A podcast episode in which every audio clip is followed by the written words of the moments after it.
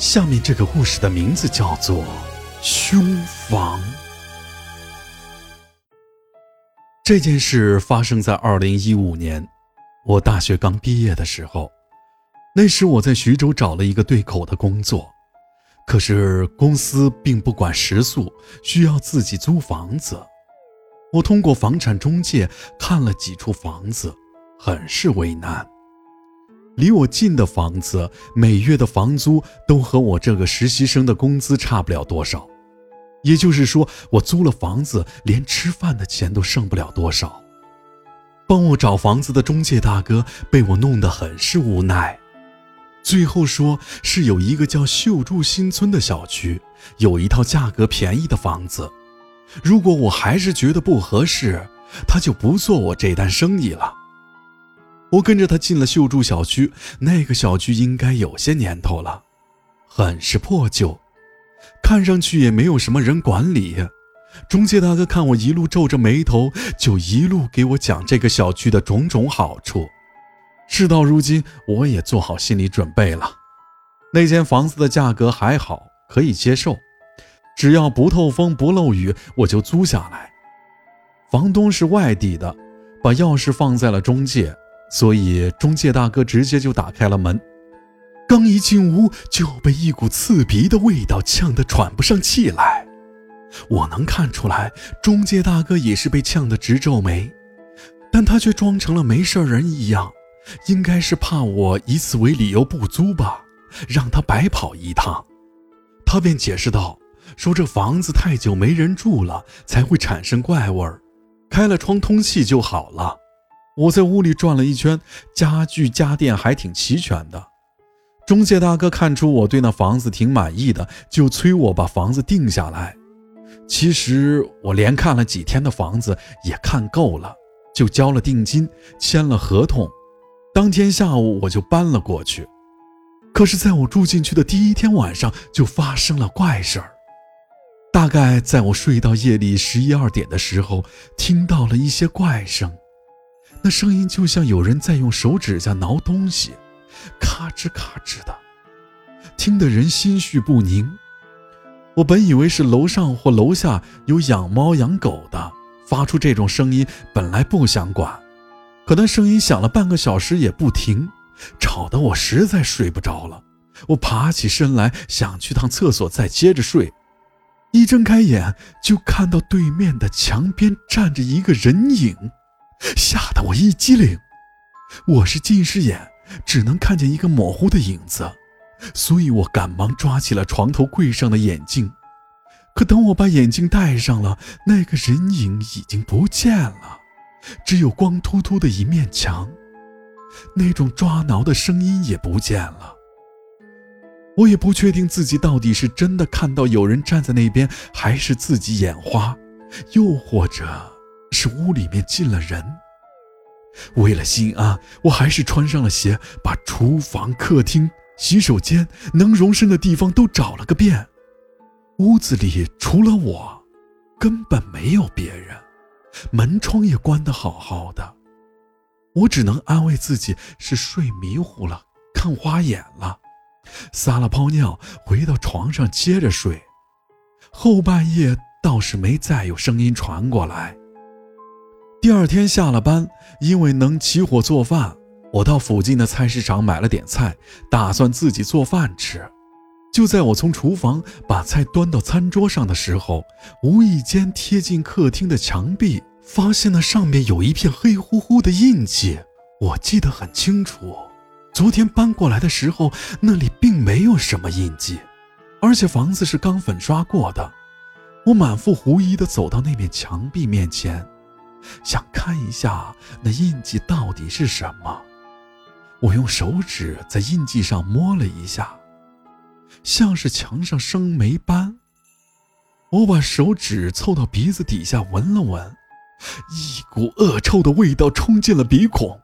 恶心的我差点没吐出来，我去卫生间洗了几遍手，才能把那臭味洗掉。因为那间房子很冷，有可能是墙壁渗水时间久了变臭了。我也没想太多，吃过晚饭就上床睡觉了。可我刚睡下没多久，那种挠东西的声音又传来了，吵得我噌的一下从床上坐了起来。我循着声音传来的方向走到了那面墙壁面前，墙上的印记变得更大了，而且形状很像一个人。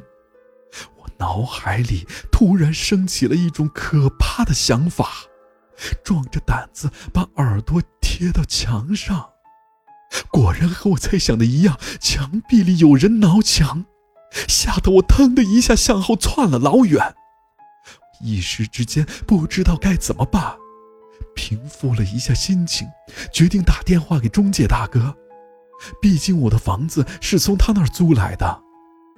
可能是我在电话里表现的特别害怕，中介大哥在半夜就赶了过来。他来了之后，墙壁里挠墙的声音就不响了。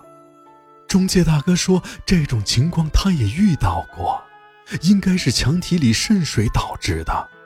正说着呢，墙壁里又发出了咔吱咔吱的声音，这一下也把中介大哥吓了一跳。墙里面是不是有人了？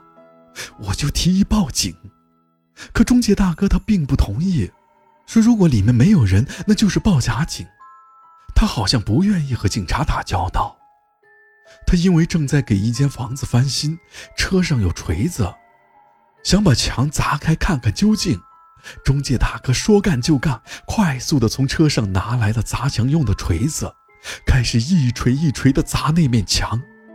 那面墙并不是承重墙，只是为了分割空间砌起来的，只有一层砖。中介大哥没几下就砸出了一个大洞，墙体里面看上去是空的。还没等我凑上去看，从黑洞里面突然露出了一只黝黑的手。那只手耷拉在墙洞上，看上去很是瘆人。我和中介大哥都没想到墙壁里竟然真的有人。经过几秒钟的手足无措之后，中介大哥率先反应了过来，让我打电话报警。几分钟后，警察就赶到了。我和中介大哥简单的介绍了情况，就被从房子带了出来，说是要到警察局做笔录。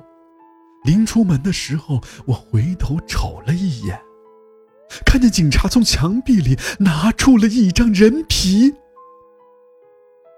我和中介大哥被带到了警局接受调查，我们把遇到的情况一五一十的说了一遍，很快就洗脱了嫌疑，而房东成了最大的嫌疑人，被警察传唤了。